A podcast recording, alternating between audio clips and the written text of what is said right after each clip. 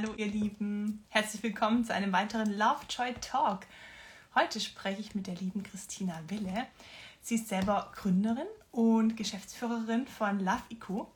Love Eco hat mittlerweile äh, drei stationäre Läden in Berlin für faire, nachhaltige und vegane Mode sowie einen großen Online-Shop mit ganz, ganz, ganz vielen Brands. Und heute möchte ich mit Christina darüber sprechen, was sie antreibt, ähm, wie es selbst zur Gründung kam, ähm, Christina hat 2014 gegründet, also im selben Jahr wie äh, Lovejoy entstanden ist. Das ist total witzig. Also es scheint ein inspirierendes Jahr gewesen zu sein. Und ähm, genau, mit ihr spreche ich jetzt gleich darüber, ja, was sie antreibt, was auch faire Mode überhaupt ausmacht und welche Labels ähm, in ihr Raster passen und wie sie die überhaupt prüfen möchte. Genau. Jetzt gucke ich mal, ob sie schon da ist und lade ein. Das sind immer die schweigenden Sekunden hier. Ihr kennt das schon, wenn ihr mir öfters folgt. so, jetzt müsste bei der lieben Christina gleich eine Anfrage aufploppen und dann teilt sich wie durch ein digitales Wunder der Screen. Ich bin gespannt. Ah, da ist sie. Hallo Christina, grüß dich. Ähm, ich höre dich gerade gar nicht. Hörst du mich? Jetzt? Warte, jetzt war was? Oh nein, ich höre dich nicht ich, ich höre dich. Ähm, hast du die Kopfhörer einstecken? Ja. Besser? Ja, super. okay. Jetzt höre ich dich. Klasse, schön, dass du dir Zeit genommen hast. Vielen, vielen Dank für deine Bereitschaft, hier und heute mitzumachen. Und ähm, ich finde es total spannend, das Thema Fair Fashion äh, aus, aus B2B-Seite jetzt mal kennenzulernen und zu hören, weil wir als Brand haben ja eine ganz andere Sicht auf die Dinge, wobei wir auch ganz viele Schnittmengen haben. Lovejoy ist ja eine von den Brands, die in euren Stores vertreten ist, ne? Ja, genau. Ja. Jetzt äh, die erste Frage wäre, wie bist du denn zum ersten Mal oder wann auch mit Fair Fashion in Berührung gekommen? Wie früh war das und gab es für dich einen Schlüsselmoment oder war das eine ganz, ganz langsame Entwick Entwicklung? Ähm, nee, das ist tatsächlich, hat sich so eingeschlichen bei mir. Also ähm, es war ähm, im Studium. Ich habe mich ähm, eigentlich eher so in kulturwissenschaftlicher Richtung bewegt und es gab aber in dem Studiengang immer einen Schwerpunkt auf nachhaltiger Textilproduktion und da ist tatsächlich mein Interesse geweckt worden. Also es war so ein bisschen ähm, eher zufällig. Also es war nicht so, dass ich jetzt den Studiengang auch gewählt habe, weil es da um Mode ging, sondern dass ähm, wir einen Dozenten hatten, der den ganzen nachhaltigen Bereich abgedeckt hat. Und dann haben wir gesagt, oder habe ich gesagt so, ähm, das ist was, was mich super interessiert, ähm, wo ich total Zukunft drin sehe und ähm, ja, wo ich einfach Lust drauf hatte, mich da weiterzubilden. Mega. Mit welchen ähm, Wünschen und Vorstellungen hast du dich dann für das Studium entschieden? Ich denke nicht mit der Absicht, direkt zu gründen, oder? Gar nicht. also Gründen war überhaupt nicht auf meinem Radar. Mhm.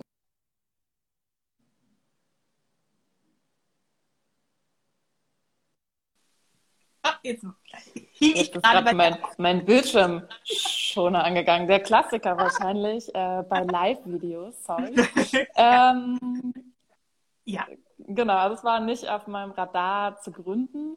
Aber ähm, genau, ich habe das studiert, weil mich das die Kombination interessiert hat. Also es ging halt, wie gesagt, um Kulturwissenschaften. Ähm, wie hat sich Mode entwickelt? Wie ähm, haben sich ähm, Menschen schon immer gekleidet und warum vor allem? Und das spielte da alles zusammen und hat dann natürlich einen ganz schönen runden Abschluss gefunden in dieser Thematik der nachhaltigen Textilproduktion. Mega. Nach deinem Studium hast du ja auch in ähm, mehreren Shops gearbeitet, auch für nachhaltige Mode. Und ich nehme an, dabei hat sich für dich der Wunsch etabliert, dass du selber gründen möchtest, oder? Wie kam es zu diesem Schritt? Ja, genau. Ähm, das war quasi der Auslöser. Also ich habe dann ähm, so verschiedene Steps äh, gemacht von ähm, nachhaltigem Vertrieb, also von nachhaltigen Marken, Modevertrieb gemacht, ähm, habe bei Greenpeace, habe an der Detox-Kampagne mitgewirkt mhm. und habe dann eben irgendwann ähm, eine Storeleitung auch übernommen, habe hier in Berlin einen Store aufgebaut, der sich auch, ähm, der auch nachhaltige Mode verkauft hat und darüber bin ich dann quasi, äh, ist mein meine Leidenschaft quasi so vollends entfacht und ähm, habe dann halt eben gemerkt, okay, das ist was, was total Potenzial hat, weil einfach viele Leute danach gesucht haben, es schon total schönes Angebot gab, also viele schöne Marken Mhm. Und es gab aber tatsächlich ähm, nicht so viele Orte, an denen man das kaufen konnte, selbst in Berlin nicht. Also selbst in Berlin hatte ich immer so das Gefühl, also habe ich bis heute eigentlich, äh, könnte es deutlich mehr Läden geben und könnte es mehr ähm, Menschen erreichen, was wir hier machen. Crazy, ne? Wir haben das Jahr 2021 und man sollte meinen, zumindest in meiner Bubble, dass es schon so selbstverständlich ist, in Großstädten nachhaltig einkaufen zu können. Aber ist es tatsächlich noch nicht so. Wie war das denn 2014? Das ist ja, wie ich in der Einleitung schon gesagt habe, das Jahr, das Lovejoy und Love Eco verbindet, weil da die Gründung mhm. stattgefunden mhm. hat. Ähm, ich war selber nicht dabei bei der Gründung von Lovejoy, deswegen kann ich nur mutmaßen, dass es auch so ein brodelndes Jahr war, wo man gemerkt hat, so jetzt muss ich was tun. Es gab noch nicht so viel Auswahl und äh, da haben sich dann, glaube ich, ganz viele Brands einfach auch gegründet und äh, du hast äh, deinen dein Shop gegründet. Wie, wie kam es? Also was, was war da dieser Zeitgeist oder dieser, dieser Spirit, der dich dazu angetrieben hat? Ähm, ich glaube, dass das so der Moment war, als A, wie du schon sagst, andere Marken irgendwie mit aufgeploppt sind mhm. ähm, und B, man so eine Veränderung in der, in der Modebranche gesehen hat, also in der mhm. nachhaltigen Modebranche, dass man gesehen hat, okay, da sind einfach ähm, Marken, die moderner sind, die jünger sind, die ein ganz anderes Zielpublikum auf einmal ansprechen. Und es ist so ein bisschen weg von dem, wir verkaufen nur Sweat-Hoodies und ja. ähm, Wollwalk. Ähm, Oder Wollwalk, genau. So ja. der Klassiker. Ähm, Nicht gegen Vollball. Ja, genau. Genau, no offense. genau, es hat sich einfach so ein bisschen hin ins Modische entwickelt und das war, glaube ich, sehr, sehr wichtig für die Zeit und auch für heute, dass es sich überhaupt weiterentwickelt hat, mhm. ähm, um einfach zu sehen auch, ähm, dass da was passiert, dass wir auch eine Kundschaft erreichen, die normalerweise eben nur konventionell einkauft, weil sie halt immer gesagt hat, so, aber nee, Ökomode sieht halt altbacksch aus oder mhm. ähm, finde ich nicht cool genug, Farben sind mir zu langweilig, die Schnitte zu weit mhm. oder was auch immer. Also es gibt ja super viele Klischees, die sich tatsächlich auch bis heute noch halten. Ja, und die holt ihr jetzt quasi ab seit äh, ganz vielen Jahren schon. Ähm, habt ihr eher StammkundInnen oder sind es auch ähm, Leute, die einfach so reinschneiden? Wie ist das Verhältnis? Das Verhältnis in eurem Online-Shop und auch natürlich im stationären? Ja, kann ich gar nicht in Prozenten sagen, aber so in den Läden ist, haben wir schon eine große ähm, ähm Stammkundschaft, ähm, die wirklich regelmäßig kommt, also die ähm, wirklich alle paar Wochen reinschauen und gucken, was wir irgendwie Neues haben. Mhm. Ähm, online, na klar, ist natürlich so das Ziel, immer Stammkunden aufzubauen. Das ist immer, dass das äh, wahrscheinlich jeder Onliner kennt. Ähm, das ist einfach schwierig, eine, eine, Verbindung aufzubauen zu jemandem, der online einkauft, ähm, mhm. anstatt, also im Vergleich zu jemandem, der in den Laden kommt. Mhm. wo man natürlich einfach die Verbindung über den Verkauf hat und die persönliche Beratung. Mhm. Und ähm, ich glaube, ähm, in den Läden macht es bestimmt 70 bis 80 Prozent aus. Online kann ich es gar nicht hundertprozentig sagen, aber wahrscheinlich so 50 Prozent mindestens und ja. äh, vielleicht auch noch ein bisschen drüber. Ah ja. Ja, die Beratung spielt bei euch eine wichtige Rolle. Das habe ich auf eurer Website schon gesehen. Ja. Ähm, das sind dann auch sehr interessierte Kundinnen, die wollen dann auch äh, Dinge wissen, stellen Rückfragen. Ich erlebe das selber auf Instagram zum Beispiel, kriege ich ganz oft Anfragen, hey, ihr habt so coole Sachen, wo kann ich die denn mal in einem Shop anprobieren? Das ist den Leuten wirklich wichtig. Und das ist ja auch nachhaltig, wenn man sagt, ich wohne in der und der Stadt, jetzt in dem Fall Berlin, und äh, gehe da mal hin und schaue mir das an, bevor ich irgendwie ein Riesenpaket bestelle. Ähm, genau. Wie läuft so eine Beratung ab? Was für Themen ploppen da auf? Und äh, ja, kannst du da mal ein paar Einblicke geben? Ganz unterschiedlich. Also klar, jemand, der eine Jeans kauft, ähm, hat, ist wahrscheinlich am beratungsintensivsten, genauso wie Winterjacken. Das ist einfach sehr beratungsintensiv. Mhm. Bei einer Jeans fängt man natürlich erstmal dabei an, so, okay, was suchst du für einen Schnitt? Ähm, was soll es für eine Farbe sein? Ähm, Darf es ein bisschen ausgewaschen sein oder soll mhm. es eine Raw Denim sein? Äh, was für eine Größe trägt die Person? Und da gibt es einfach sehr, sehr viele Faktoren und dann soll die Jeans natürlich noch perfekt sitzen und das kriegt man natürlich meist dann erst raus, wenn man ein paar Jeans-Modelle probiert hat und dann mhm. auch ein paar verschiedene Größen gecheckt hat.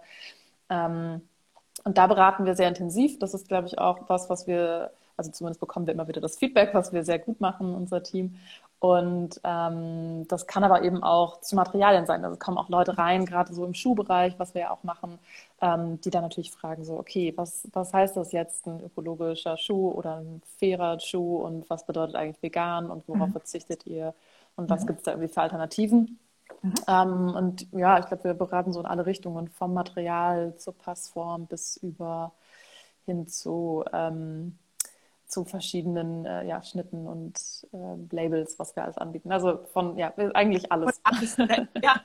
Gibt es denn ähm, immer wieder Themen, die so aufploppen, wo du merkst, da und da gibt es zum Beispiel auch Missverständnisse, was ist Fair Fashion? Da wissen die Leute noch nicht so ganz, was die Labels machen, was die Labels auszeichnet. Oder vielleicht sogar, ähm, naja, Vorurteile vielleicht weniger, aber ja, einfach so Wissenslücken, die uns jetzt als Label total, ja, einfach gar nicht auffallen, weil das so in unserer Tagesordnung mhm. stattfindet. Kannst du da mal ein paar mhm. Einblicke geben, vielleicht um auch unsere blinden Flecken äh, wegzumachen, wegzuwischen?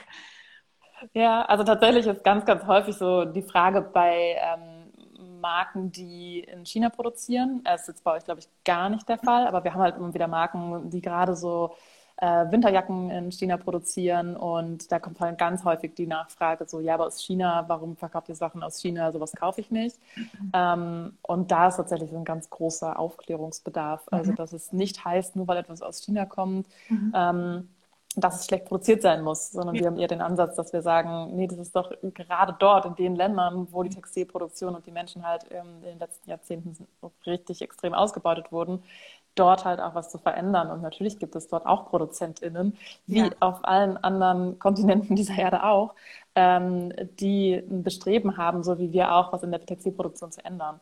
Und ja. ähm, da braucht man immer viel Überzeugungsarbeit, also nicht Überzeugungs, sondern muss einfach sehr, ähm, Entschuldigung, sehr viel argumentieren und erklären. Ähm, ja, ich glaube, das ist so der eine Punkt. Und ich glaube, was immer noch sehr komplex ist für EndkonsumentInnen, ist dieser Punkt, wie komplex ist eigentlich die Textilkette? Also wir beschäftigen uns natürlich täglich damit, aber für eine Endkunden, Endkunden ist es einfach wahnsinnig schwer, mhm. das alles zu verstehen. Also warum ist es wichtig, dass es bio ist, warum ist es wichtig, dass es fair ist und warum ist es wichtig, dass es vegan ist. Ähm, ich glaube, dass bei uns die Leute aus den unterschiedlichsten Gründen kommen, mhm. also aus den unterschiedlichsten Gründen äh, in den Laden kommen und bei uns einkaufen oder auch in den Online-Shop. Ähm, für, einen ist es die, für die einen ist es wichtig, dass es fair produziert ist, für die anderen, dass es ökologisch ist und für den dritten, dass es vegan ist. Mhm. Ähm, ich denke man ja, eigentlich ist alles drei wichtig, aber klar, jeder hat halt so ähm, seinen Schwerpunkt und da versuchen wir natürlich aber auch aufzuklären. Ja, du hast gerade die Textilkette angesprochen, das finde ich total spannend und vielleicht wissen es äh, die ZuhörerInnen nicht, warum das so wichtig ist. Und es ist natürlich ein komplexes Thema, das wir es nicht komplett abdecken können, aber kannst du kurz äh, Einblicke geben, ähm, genau, was diese Textilkette darstellt und wo sie losgeht und warum man jetzt nicht sagen kann, hey, es ist faire Bio-Baumwolle, ähm, aber es gibt ja noch ein paar andere Produ Produktionsschritte, auf die auch geachtet werden müsste. Also kannst du da nur kurz einen Überblick geben, was die Textilkette alles beinhaltet? Genau. Ähm, die Textilkette fängt halt tatsächlich an auf dem Baumwollfeld. Das heißt, der Landwirt, der in Land XY ähm, ein Stück Land hat und darauf Baumwolle anpflanzen will, ähm, der ist quasi der erste Schritt der ganzen Kette. Diese Baumwolle wird dann irgendwann geerntet. Ähm, die wächst im Prinzip auf einem Busch. Die mhm. Ähm, wird dann weiterverarbeitet.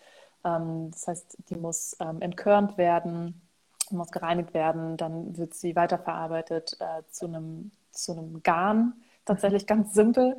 Ähm, das heißt, es muss gesponnen werden. Aus dem Garn wird dann äh, das Textil erst hergestellt das Text, also das, das Material, der Stoff. Der Stoff wird dann wiederum ähm, in der Konfektionierung zugeschnitten. Da wird es dann weiter vernäht. Ähm, von Menschenhand. Natürlich auch alles von Menschenhand, genau. Also ich glaube, das ist vielen auch gar nicht klar. Mhm. Ähm, das Lustige finde ich immer, wenn es dann irgendwie heißt Handmade. Und ich denke, ja gut, also, also alles auf dem Markt ist Handmade. Es gibt fast nichts, was mit äh, mhm. Maschinen produziert wird. Also es ja. ist nicht so, dass man da ein Stück Stoff und eine Maschine gibt und dann kommt ein T-Shirt hinten raus, ja. sondern das ist halt nach wie vor ein Handwerk und das wird halt nach wie vor von Menschen produziert. Mhm. Ähm, genau, dann kommt der Färbeprozess, ähm, der kommt vielleicht auch schon vorm Nähen. Ich vergesse auch manchmal Schritte.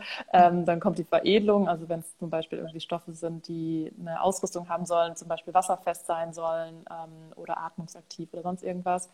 Ähm, dann muss das Ganze verpackt werden, dann wird es verschickt und dann kommt es irgendwann bei uns im Laden an und mhm. wir packen es wieder aus, hängen es auf, ähm, bügeln das und dann kommt es erst in den Laden zu unseren Kundinnen. Und bei jedem Produktionsschritt muss man sich eigentlich fragen, geht es noch nachhaltiger? Was ist daran nachhaltig, bio, fair, vegan? Ne? Also bei jedem genau. Produktionsschritt können ja auch Dinge passieren, ähm, wie jetzt in der Fast Fashion Industry, ähm, die das Produkt dann sozusagen ja, ungerecht machen, unfair vom Preis her oder eben ähm, nicht vegan, wenn bei den Produktionsschritten tierische Erzeugnisse eingesetzt werden oder so. Ja.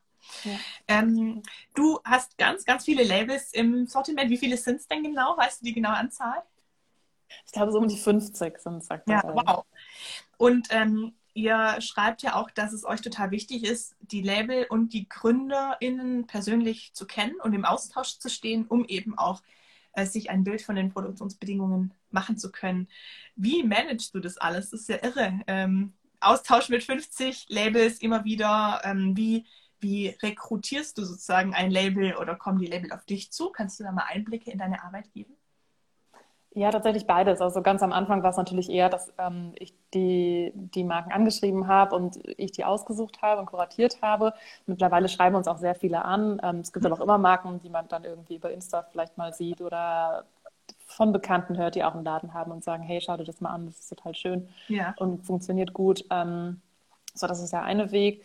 Ähm, und natürlich ähm, ja, also werden wir auch immer nach wie vor, oder nee, mittlerweile so, mittlerweile auch angeschrieben äh, von Marken, die halt sagen, hey, wir ähm, haben irgendwie von euch gehört und wollen gerne bei euch im Portfolio mit aufgenommen werden. Und ja, dann beginnt quasi so ähm, der Fragenkatalog. Also es gibt mhm. mittlerweile einfach einen Fragenkatalog, der dann beinhaltet, wie produziert ihr, unter welchen Bedingungen, welche Siegel habt ihr, mhm. ähm, mit welchen Materialien arbeitet ihr? Was sind eure Standards? Wie stellt ihr sicher, dass es nur vegane Materialien sind? Ähm, und das sind halt, ist ein großer Apparat. Ähm, am liebsten ist mir tatsächlich, dass ich eben die Leute dann einmal auch persönlich kennenlerne. Das geht natürlich nicht bei jedem Label, dass ich höchstpersönlich dann äh, die GründerInnen kennenlerne. Mittlerweile nicht mehr. Also ich habe so das Gefühl, vor, als wir aufgemacht haben vor sieben Jahren, war das noch ein bisschen einfacher. ähm, mittlerweile, gut, jetzt war auch Corona, viele Messen sind ausgefallen, aber so grundsätzlich äh, versuchen wir natürlich irgendwie dann schon den Kontakt irgendwie herzustellen oder zumindest zu den Leuten, die ähm, dann auch wirklich die Ahnung im, in dem Bereich haben, in dem Unternehmen, dass wir uns mit denen austauschen. Mhm. Ähm, genau, und dann ist es aber auch oft eine Frage von Glaubwürdigkeit. Also sitze ich mit der Person da, stelle Fragen und habe das Gefühl, die kann jetzt tatsächlich gut beantworten. Oder ist es tatsächlich eher so ein äh, Gefühl von, naja, okay, ja, du hast eine Marke gegründet, hast irgendwie gelesen, dass Nachhaltigkeit wichtig ist und jetzt hast du irgendwie ein bisschen recyceltes PET mit in deine Kollektion aufgenommen, der Rest ist aber irgendwie konventionelles Material. Das sind so ein bisschen die, äh, so die Punkte, wo ich dann denke, ah, okay, nee, das ist noch nicht ganz rund und vielen kann man das auch offen kommunizieren oder wir machen es einfach, wir sagen das dann auch offen und, ähm, und ja, sagen einfach, naja, kommen halt wieder auf uns zu, wenn das irgendwie mhm. rund ist, sein Konzept, und dann können wir darüber sprechen. Stichwort äh, Greenwashing. Also da hast mhm. du dann auch schon das ein oder andere Mal eine Absage erteilt oder ja, zur Nachbesserung aufgefordert. Aber es ist ja schön, wenn die Labels sich das auch zu, zu Herzen nehmen. Manchmal sind die vielleicht auch noch so in den ja. Babyschuhen und äh, wissen noch nicht, wie es besser geht oder wie man es anders lösen könnte. Insofern, ja, genau da bin ich dann auch gern bereit, irgendwie Feedback zu geben, wenn die dafür offen sind und äh, zu gucken, ob man da gemeinsam auch wächst. Das ist ja eigentlich das Schöne. Also, dass man dann auch gemeinsam guckt, dass man irgendwie vielleicht zu einer Lösung kommt. Absolut. Ähm, Gibt es sonst noch K Kontrollmechanismen, die ihr für die Labels anlegt oder basiert es einfach sehr auf Bauchgefühl und ähm, wie du erwähnt hast, Zertifizierungen, wobei nicht jedes Label jede Zertifizierung hat. Das hat auch manchmal ja, zeitliche Gründe, Kostengründe. Manche Labels produzieren total fair, sind aber gar nicht Fairtrade äh, zertifiziert. Da gibt es ja auch ganz unterschiedliche Abstufungen. Wie gehst du mit sowas um? Ähm, das ist tatsächlich auch immer eine, eine, Frage von Kommunikation. Also wenn wir ein junges Label aufnehmen, was ganz klar sagt, naja, wir können unsere Zertifizierung nicht leisten, weil wir mhm. sind so klein und diese Zertifizierungen kosten einfach so viel Geld, mhm. ähm, dann kommt es halt eben darauf an, okay, aber wie kommunizieren wir dann weiter über deren Produktionsbedingungen und deren Produktionsstandorte? Also wir haben viele Marken, die so in dem Zeitraum sich gegründet haben, als wir auch aufgemacht haben vor sieben Jahren Mhm. Und die damals gesagt haben, nee, keine Chance, können wir uns noch nicht leisten. Und die jetzt aber so peu à peu halt nachrücken. Und das ist dann halt einfach schön zu sehen, dass es dann auch funktioniert. Ja, und dass wir da gemeinsam wachsen und ähm, dass es da einen Austausch gibt. Und ähm, ich glaube, so funktioniert es am ehesten. Also ich glaube, so funktioniert es bei allen Eco-Fashion-Stores in mhm. Deutschland, mhm. ähm, dass man erstmal guckt, so, okay, was ist für eine Grundlage, wo können wir darauf aufbauen und wo wollen wir eigentlich gemeinsam hin? Und wenn man da ein gutes Bauchgefühl hat, dann ähm, ist das, glaube ich, schon mal die, die halbe Miete. Absolut. Mhm. Ähm, auf eurer Website ist mir aufgefallen, ihr legt echt viel Wert auf Aufklärung und Information. Ihr habt ein eigenes Magazin, das auch total spannend zu lesen ist, wie ich finde. Ich habe da vorhin einen Artikel über, ich hoffe, ich spreche es richtig aus, Muling gelesen. Ähm, da geht's. Music? Ja. Ach so, sorry, habe ich Sagt man nochmal? Mulesing. ah, Mulesing, genau. Ja, äh, das ist ein, ein Schritt in der Wollgewinnung, ähm, der Gewinnung von Schafswolle. Man denkt ja immer, Schafswolle ist ein Abfallprodukt, also wenn man sich mit dem Thema nicht befasst. Und ähm, da gibt es ganz furchtbare, schlimme, grausame Methoden. Und ähm, über sowas klärt er auch auf. Das finde ich super. Ähm, ist dir das schon länger ein Anliegen, auch ähm, damit Wissen in die Community zu gehen? Also nicht nur eben Mode zu verkaufen, sondern auch zu sagen, ähm, da steckt natürlich auch eine Philosophie dahinter, eine Lebenseinstellung, die du wahrscheinlich auch vertrittst, oder? Ja, klar.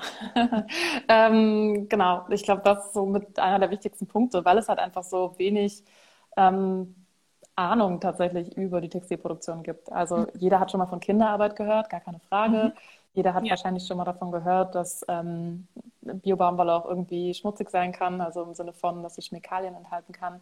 Mhm. Aber die meisten wissen einfach im, im, Textilbereich auch dann nicht viel mehr. Ich glaube, es ist deutlich einfacher im Lebensmittelbereich zu sagen, naja, natürlich will ich die Tomate ohne Pestizide drauf, ja. aber dass die textile Kette dann eben, wie wir ja gerade beschrieben haben, auf dem Baumwollfeld bei dem Farmer in Indien oder so anfängt und am Ende ähm, das fertige Produkt äh, chemikalienbelastet sein kann, aber nicht nur von dieser Baumwolle, sondern eben auch von den Chemikalien, die in der Weiterverarbeitung eingesetzt werden, beim mhm. Färben oder beim Ausrüsten. Das ist, glaube ich, vielen nicht so bewusst. Ähm, und ähm, ich glaube, das ist für mich einer der, der wichtigsten Punkte mit. Also natürlich möchte ich schöne Mode verkaufen, weil mir das auch einfach Spaß macht und ähm, das ist was, was, glaube ich, auch der, der Haupthebel ist für die Menschen. Okay, die Sachen sehen trotzdem schön aus. Ich habe Bock darauf, das zu tragen und ich trage es jetzt nicht nur, weil das irgendwie bio und fair ist. Mhm. Ähm, ich glaube, dass es deswegen auch wichtig ist, also neben dieser schönen, neben diesem schönen Aspekt einfach das noch mit auszubauen und zu sagen, hey, schaut mal, ähm, wir nehmen euch auch mit und erklären euch irgendwie Fakten und die Bedingungen, wie das hergestellt wird. Also es ist für mich super wichtig, das auch einfach mit ähm, als Firmenphilosophie zu unterstützen. Total. Nee, finde ich super. Das ist ein tolles Angebot. Jetzt seid ihr ja mittlerweile, du hast gestern gesagt, um die 20 MitarbeiterInnen groß. Was sind so eure Next Steps? Wird es einen vierten Love Eco Store in Berlin bald geben? Oder expandiert ihr in andere Städte? Oder hast du große Visionen, die noch anstehen? Oder ähm, sagst du, hey, so wie es ist, ist es super fein? ähm, für den Moment ist es tatsächlich erstmal fein, so wie es ist. Ähm, ich glaube, Corona hat uns allen im Einzelhandel so ein bisschen Schlag verpasst. So dieses Gefühl, ja. einfach den Laden dicht machen zu müssen, ohne was dafür zu können. Das ist, äh, habe ich halt davor in den sechs Jahren nie erlebt. Deswegen ja. das, ähm, war auf jeden Fall schon relativ heftig für uns. Und ich glaube, dass wir ähm, vielleicht auf Dauer irgendwann noch mal ein bisschen wachsen werden, aber jetzt für den Moment ist das erstmal gut so, wie es ist. Und mhm. ich habe jetzt keine riesen Expansionswünsche, äh, dass wir in den nächsten Jahren irgendwie noch 20 Läden aufmachen oder so. Das wäre vielleicht auch nicht organisch oder nachhaltig. Ja, genau. Ich denke immer so, naja, solange es H&M und Primark und die ganzen Ketten gibt, ähm, haben wir auf jeden Fall noch was zu tun, aber das werden wir halt auch nicht und sollten wir auch nicht äh, kompensieren. Aber ja, wenn irgendwie auf Dauer, und da rede ich jetzt gar nicht davon, dass ich so viele Ludicos aufmachen will, aber wenn wir auf Dauer in jeder Stadt irgendwie ein gutes Angebot an nachhaltiger Mode hätten, dann wäre das schon mal ein guter Start. Unterschreibe ich zu 100 Prozent. Äh, Christina, meine, meine letzte Frage Hast du ein Lieblings-Lovejoy-Produkt äh, in deinen Läden oder vielleicht sogar in deinem eigenen Kleiderschrank? Weil ich denke, du bist der richtige Fashionista, kennst dich gut aus mit Mode. vielleicht interessiert es unsere FollowerInnen auch, äh, welches Produkt du besonders magst. Ja, da kann ich jetzt nicht nur von mir sprechen, sondern ich glaube von mindestens 80 Prozent unseres Teams. Ähm, wir lieben alle den Stain. Das ist der äh, Jumpsuit. Ich glaube, du weißt sofort, welcher es ist. Ne? ähm, hat ein weites Bein, ist so super classy Schnitt. Ich habe den, also nicht nur, dass wir den alle super gern tragen, sondern wir verkaufen den auch einfach wunderbar, weil die Leute irgendwie den anziehen und Jumpsuits sind immer so super kompliziert. Irgendwie passt es dann irgendwie obenrum nicht oder untenrum nicht. Und das ist einfach ein Jumpsuit. Keine Ahnung, wie ihr das gemacht habt, aber er passt irgendwie an fast jede Frau. Und man kann ihn im Sommer anziehen wie im Winter, im Herbst, im Frühling, zu jeder Jahreszeit gut kombinierbar. Und äh, ja, den äh, tragen wir irgendwie alle und liebe ich persönlich auch sehr. Oh, wie schön zu hören. Das Kompliment nehme ich natürlich mit zum Designteam. Die freuen sich bestimmt riesig. Ich trage ihn sehr übrigens gerne. auch Äh, ja, man kann ihn elegant kombinieren oder auch sportlich. Das ist richtig. Genau. Äh, ja, das ist ein cooles Schätzchen, da gebe ich dir recht.